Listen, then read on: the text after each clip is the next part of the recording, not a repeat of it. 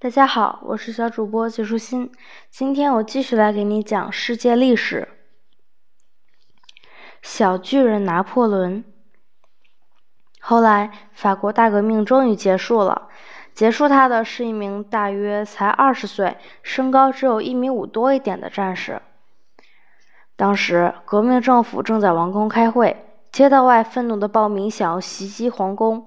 这位年轻的士兵受政府指派，带了几个人出去，为的就是将暴民赶走。这个士兵将大炮在宫殿四周架起，让大炮对着通往宫殿的每一条街道，顿时再也没人敢出来了。这个年轻的士兵就是拿破仑·波拿巴。因为他这样突出的表现，人们都很想弄清楚他是谁，来自哪里。地中海上一个叫科西嘉的小岛是拿破仑的出生地。科西嘉岛之前属于意大利，在拿破仑出生的几个星期之前，他刚刚被划分为法国，于是拿破仑就成了一名法国人，是不是很巧？等他长大一些后，他就被送到了法国的一个军事学校学习。那里的法国同学很瞧不起他，将他看作外国人，都不愿意理他。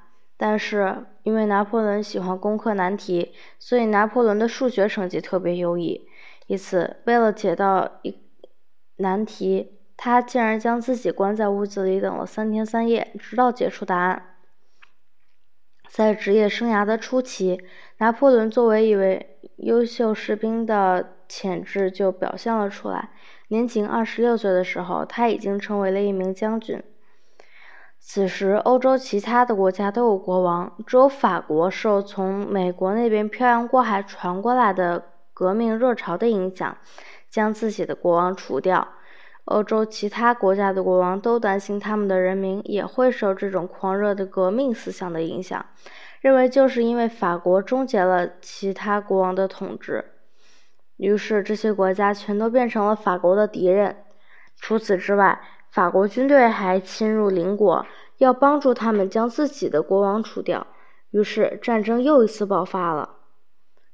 拿破仑奉命去攻打意大利，为此他必须穿越之前汉尼拔率领大军在布匿战争中翻越的那座阿尔卑斯山。但是，汉尼拔在翻山的时候。没有带沉重的大炮，拿破仑的军队想要带着大炮翻过阿尔卑斯山，好像不太可能。于是，拿破仑问管理大炮的技师能否带着大炮翻山，因为他们在这个问题上应该是权威人士。技师们的回答是不可能。拿破仑生气地说：“不可能，这个词只有在蠢人的字典里才会出现。”然后他大声喊道：“冲啊！别管什么阿尔卑斯山！”接着，他身先士卒，率领大军将这座山征服。他的军队在意大利打了胜仗。当他们回到法国时，人民对凯旋的英雄拿破仑给予了热烈的欢迎，而这却让那些统治法国的人们开始担心起来。他们很担心受人们爱戴的拿破仑会称自己为王。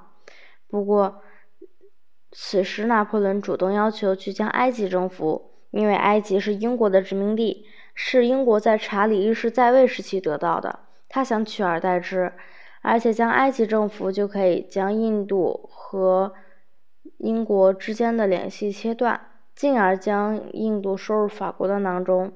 但是英国肯定不能接受这样的结果，他不能在失去美国之后再将印度也丢了。法国的革命政府对于能否摆脱拿破仑异常高兴。于是他们答应了他的请求，让他到埃及去。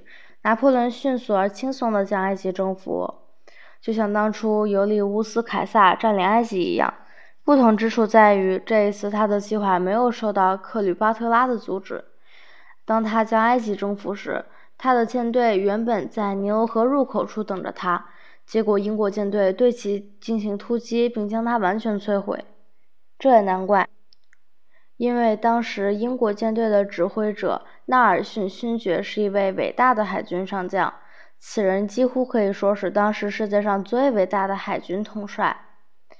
拿破仑的退路被切断，他没法再带兵回法国，于是他让一个人代替自己率领在埃及的军队，而他自己则设法找到一艘船，只身返回法国。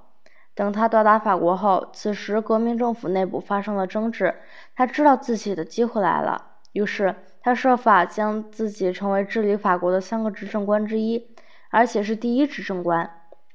另外两个人是副执政官，但是那两个副执政官并没有实权，就如同执行拿破仑命令的小职员一样。不久之后，拿破仑又成为了终身第一执政官。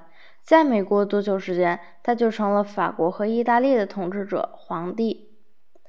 欧洲一些国家开始对拿破仑也会侵略他们表示忧虑，担心拿破仑会将他们的国家也变成法国的一部分，因此他们联合起来对付他。拿破仑计划先将英国征服，于是他组织了一支舰队横渡海峡去攻打英国。不过，还是那位在埃及击败他舰队的纳尔逊勋爵，将他的舰队在西班牙附近的特拉法尔加角拦截了。这次战争之前，纳尔逊曾对他们的战士们说：“每一个英国国民都被自己的祖国期待着，期待他能履行自己的责任。”结果他们做到了，他们将拿破仑的舰队彻底击垮。不过，纳尔逊本人也在这场战争中阵亡了。在此之后，拿破仑放弃了想将英国征服的想法，转而将目光投入了另一个方向。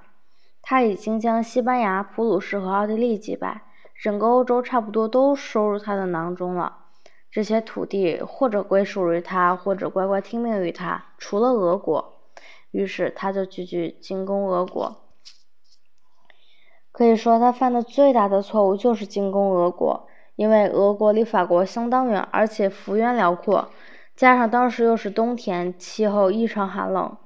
但是呢，拿破仑仍然将部队成功的带到了俄国的中心莫斯科。没想到俄国人将莫斯科城烧光，毁掉了所有的粮食，于是拿破仑的军队就找不到东西吃。最后，拿破仑不得不率军撤退。由于那里天寒地冻，厚厚的积水到处都是。因此，在撤退的途中，军队损失惨重。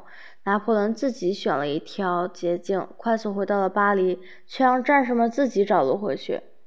结果，在那条饥寒交迫的路上，成千上万的人马命丧黄泉。拿破仑虽然回到了巴黎，可惜他的运气开始变坏了。欧洲各国都准备好了要将他这个暴君结果。于是，不久之后，在敌人的包围之下，他被击败了。拿破仑看到大势已去，不得不在退位诏书上签字，接着被迫离开了巴黎。意大利海岸一个叫厄尔巴的小岛是他被放逐的地方，那里和他出生的科西嘉岛距离很近。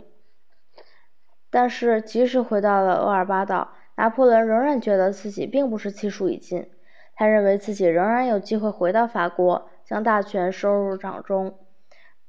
终于有一天，他突然率军在法国海岸登陆，此举令法国和全世界震惊。他从前的老部下被法国的法国政府派去对付他，他们受命在遇到拿破仑之后，将他关进铁笼子，押回巴黎。然而，当这些老兵遇到他们旧日的将军时，他们全都站到了拿破仑这一边，跟随他去攻打巴黎。后来，英德两国军队聚集在法国的北部，准备和拿破仑决一死战。拿破仑也迅速地组织了一支军队前去迎战。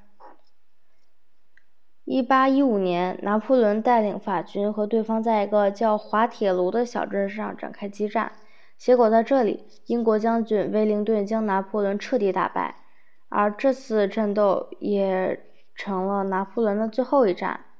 所以今天每逢我们讲到重大的失败时，仍然愿意用遭遇了滑铁卢来比喻。这里有一个句子，无论是从前面读还是从后面读，完全一样。据说这句话是拿破仑在战败后说的。